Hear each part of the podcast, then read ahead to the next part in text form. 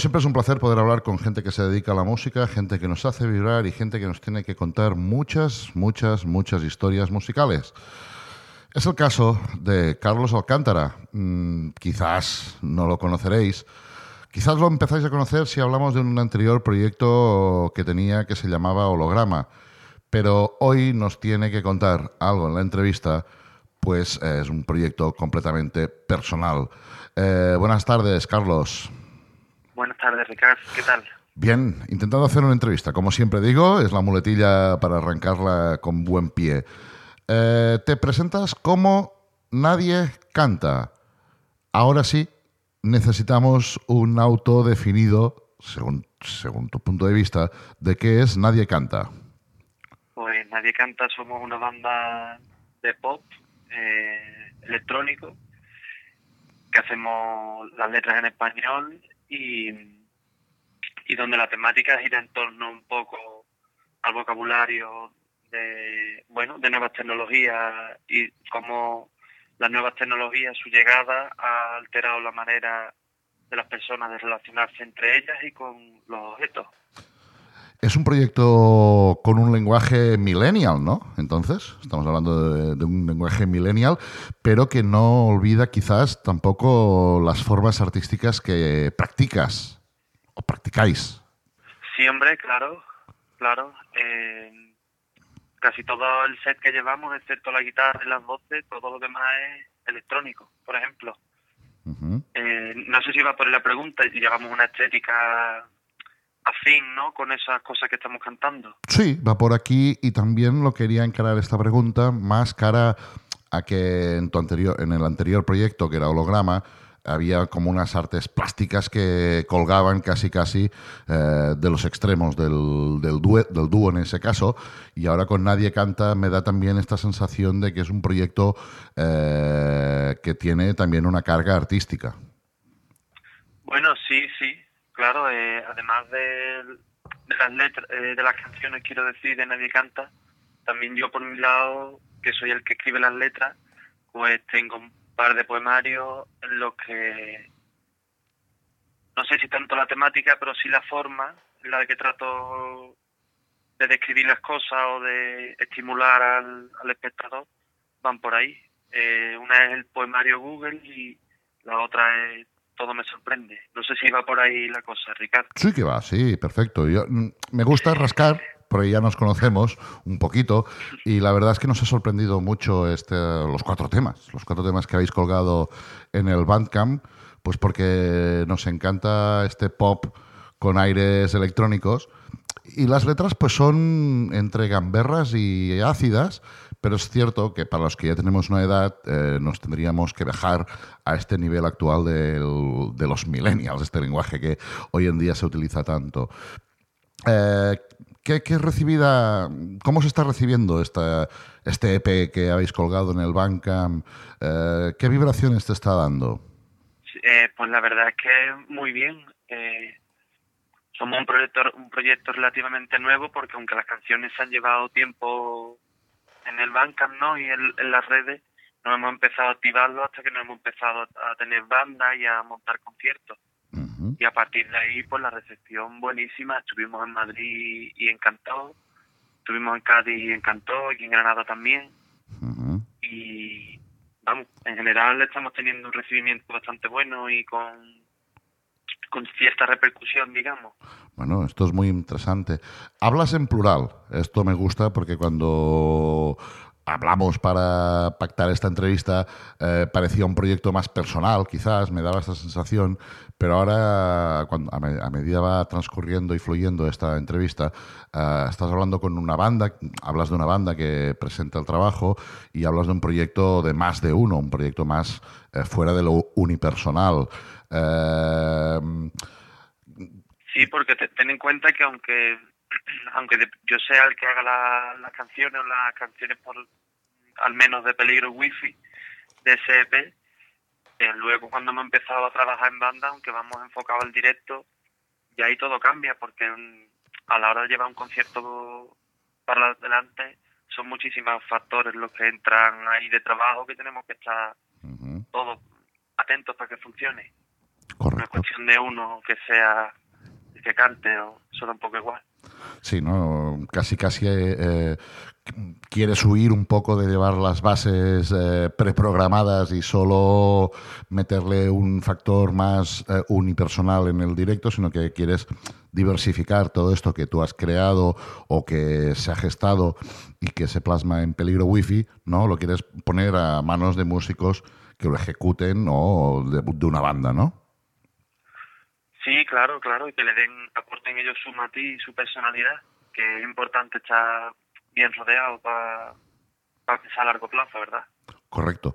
Has hablado de que ya lo habéis girado por Madrid, por Granada, tierra natal vuestra, como grupo y también personal. Eh, bueno, yo, yo soy chiclanero, ¿eh? aunque estoy aquí en Granada. Vale, vale. Vale, vale. Eh, bueno, vale, aceptaremos este, necesita, necesitamos este matiz para, para, pero bueno, básicamente ya los aires de Granada, los aires del sur, muchas veces en estos aspectos creativos fluyen muy bien, ¿no? Estos aires del sur. Sí, yo creo que sí, yo creo que sí se nota, se nota tanto en la escena musical granadina, que vas viendo como hay gente que se hace más vieja y gente que se consolida, gente que vamos ahí peleando, ¿no? Como estuvimos en el programa hasta que nos separamos, o, ahora cada uno con sus proyectos, prefiero aquí en la ciudad de Granada. Están Da Silva, Coletti, están apartamentos Acapulco, está también Flamante, vamos, no sé, quiero decir que goza de buena salud aquí el la escena y es importante entre nosotros pues hacer fuerza y hacer piña para prosperar, ¿no? Exacto, es, es una escena muy sana. Hay escenas que están quizá aparentemente más flojas, hay otras que están un poco más sanas. La del norte y la del sur, bajo mi punto de vista, es brutal el nivel que están, están actualmente.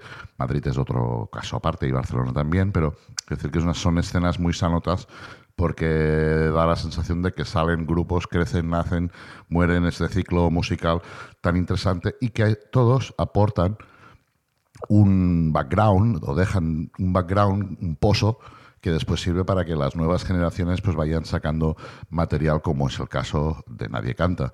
Eh, me fascina mucho los universos, ya lo hablamos en anteriores ocasiones, estos universos eh, electrónicos, estas capas, estas texturas, me, gustaría saber un poquito más de cómo, cómo se gesta esta, esta faceta electrónica que acaba cuadrando tan bien en Nadie Canta.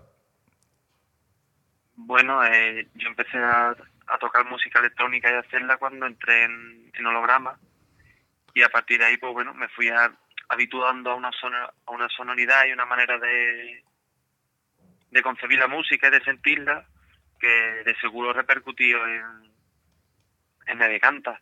También la facilidad que te da trabajar con, con elementos electrónicos hacen que tú mismo puedas montarte el tema en casa sin necesidad de una infraestructura grande, ¿verdad? De tener un estudio de grabación, por ejemplo. Entonces, bueno, de este modo también para mí era otra manera de componer ahora nueva, en la que yo mm, abarcase todos los todos los instrumentos y y e intentarse con eso crear canciones que al final nadie canta lo que a lo que se dedica es a hacer canciones y a moverlas exacto y, y entonces mm, ahora eh, para oxigenar un poquito la, la, entrevista, la charla que estamos manteniendo, eh, ¿qué tema nos propones que escuchemos para que empecemos a entender, los que no lo hayan escuchado, a Nadie Canta?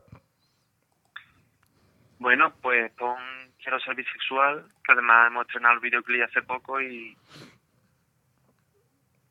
y el que quiera ver el, el que escuche la canción puede ver el vídeo. Nada, escuchar la canción, mirad el vídeo, pero os dejamos con el proyecto de Carlos Alcántara, Nadie canta, y os dejamos con Quiero ser bisexual.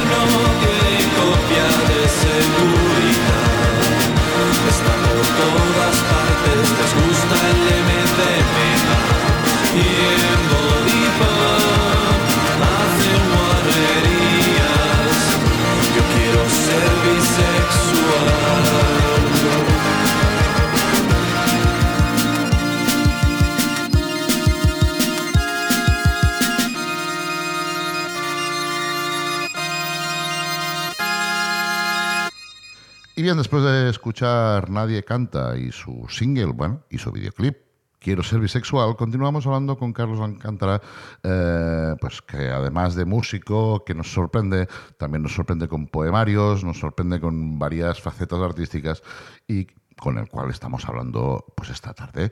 Eh, ahora, este EP que tú has gestado eh, y que has ejecutado, ahora lo has traspasado a una banda. Eh, la manera de trabajar un próximo trabajo será también el gestarlo tú mismo y trabajarlo con la banda o, prefieres casi casi eh, dejar una semilla y que sea la banda quien la ejecute? No, eh, normalmente yo llevo las canciones y con todas las partes muy claras y demás y en banda probamos si funciona y también ahí todo el mundo opinamos si en algún momento el tema se está cayendo, si en algún momento ese resalto que queremos introducir, con la idea que yo vengo, ¿no? De tener un parón en algún momento, si entra mal, si entra bien. También es diferente el proceso porque hasta que la canción no se graba, la canción está abierta a infinitas posibilidades. Entonces, si en el ensayo a alguno se le ocurre algún arreglo, eso se va valorando la modulación de la canción, ¿verdad? Antes de que se lleve a estudio. Una vez que se lleva, ya ha pasado, después de esas cuatro canciones, que me metí en estudio y hubo arreglos que, que provenían de sugerencias de, de, la banda misma, ¿no? De resto de, sí, de la banda, claro. Entonces entiendo que si ya estáis girando, tenéis más material, ¿no? Que el primer eh, Sí, EP, sí, sí. claro. Hombre, nosotros ahora mismo tenemos el, el primer EP, Peligro Wifi, y, y un repertorio de canciones que son bocetos, algunas de ellas ya, se han grabado y otras, quiero decir que son bocetos, es que no se han llegado a grabar, pero que ya funcionan Que ya las- en directo y están todos sus elementos claros, ¿no? Y las partes. Entonces, bueno, en eso en ese proceso estamos ahora mismo. O sea que vamos a oír más cosas de Nadie Canta en los procesos habituales de enseñarlo en las redes y en los medios sociales y empezarlo a, a continuar girando, en principio, claro, porque choca mucho que una banda con un EP ya se tire tan directa, ¿no? Quiere decir que tiene algo de material guardado o tira de las versiones.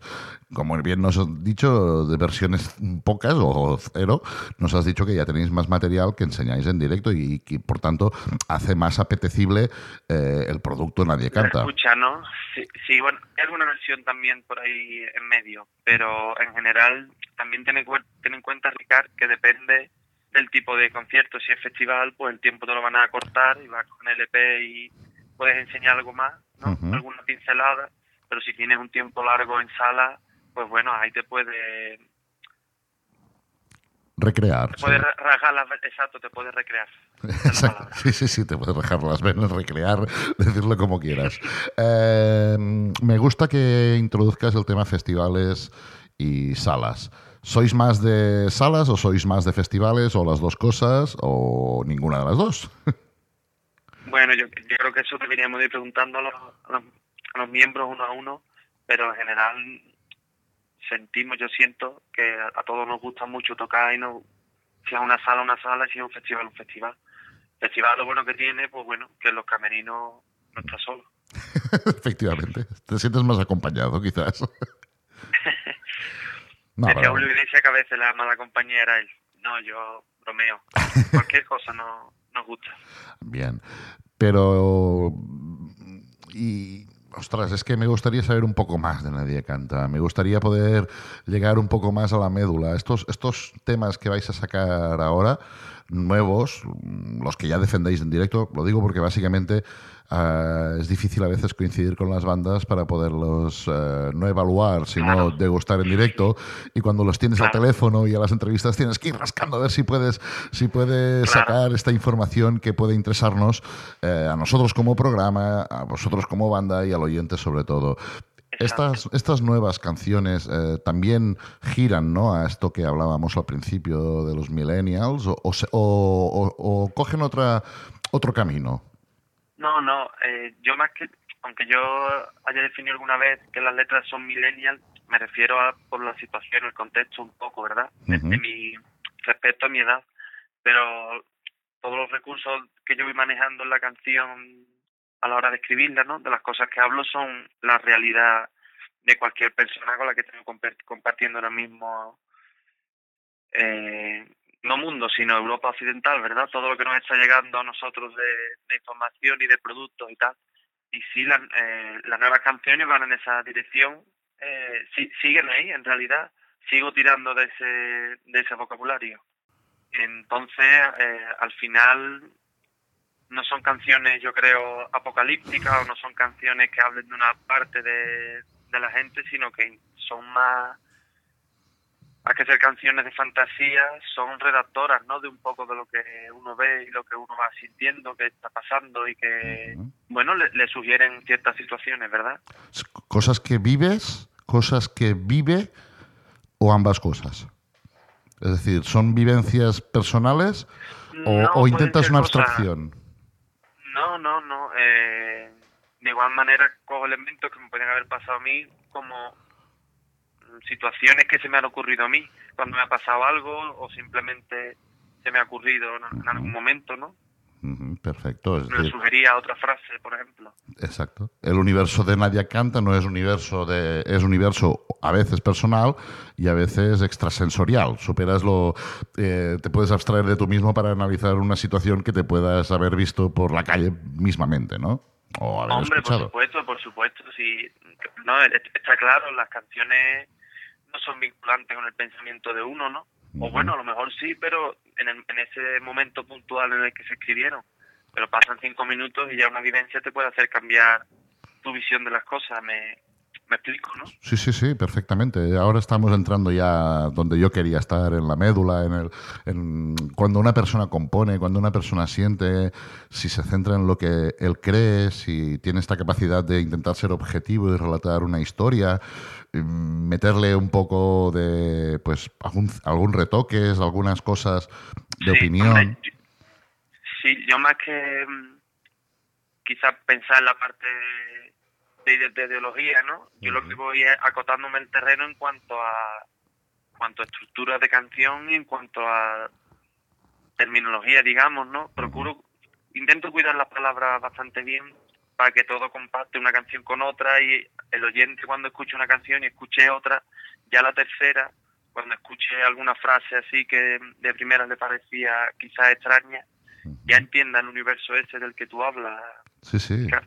efectivamente. Y eso se nota a medida vas avanzando en este EP o a medida vas avanzando en el directo de Nadie Canta. Mm, Ahora vamos a poner otro balón de oxígeno porque a veces más que las palabras, que están muy bien, eh, las palabras y la música yo creo que son la combinación perfecta. Eh, de este EP, que de momento es lo único que podemos empezar a degustar y a hacer para abrir boca, ¿no? para empezar a, coger hambre de ver a Nadie Canta, antes has, esque- has escogido Quiero ser bisexual. Escoge otro tema ahora para poner. Pues el hipervínculo perfecto. Pues os dejamos con el hipervínculo perfecto.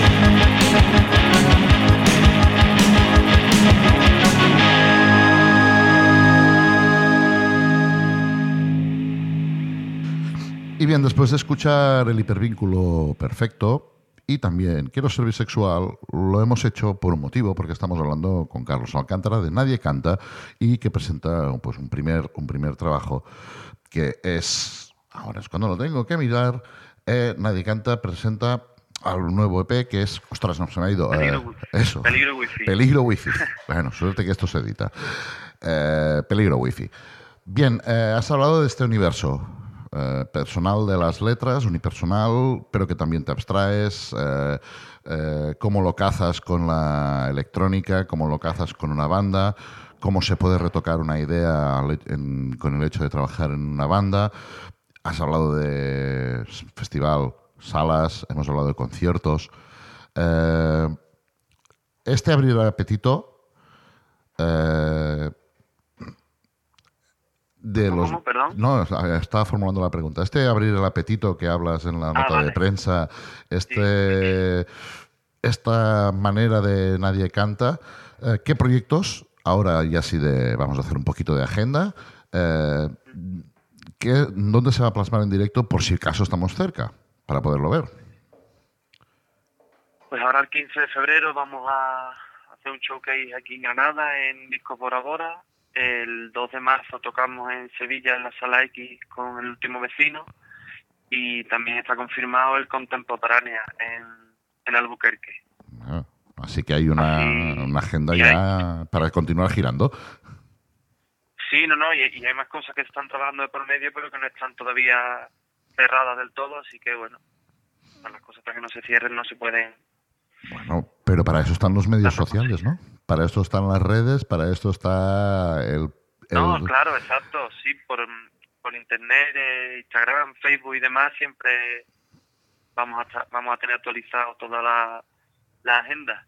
Pues Y la nada, idea es seguir girando y moviéndonos. Si os interesa descubrir estas capas, este chicle rosa, esta frase me ha gustado mucho, lo del chicle rosa, otro día ya la comentaremos, pero si os gusta el chicle rosa, las, mm, estas cosas que ahondan en las nuevas tecnologías y cómo modular eh, las relaciones personales, si os gusta eh, este pop mm, más que fácil, este pop que enamora, lo vamos a decir ahora que estamos tan cerca de este día tan rosa.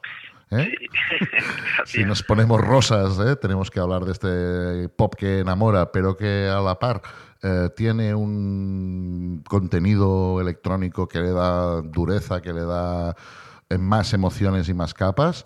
No os olvidéis de Nadie Canta, al contrario, de gustarlo, de gustar Peligro Wi-Fi y sobre todo estar atentos. Eh, muchas gracias, Carlos. Como siempre es un placer poder hablar contigo y saber de, la- las cosas musicales que nos planteas porque son más, mu- mucho más que interesantes. Eh, estaremos atentos a ver si podemos coincidir y nos podemos ver y agradecerte esta entrevista. Gracias, Ricardo. Seguramente nos vemos pronto en Barcelona. A ver si es verdad. Un abrazo. Un abrazo.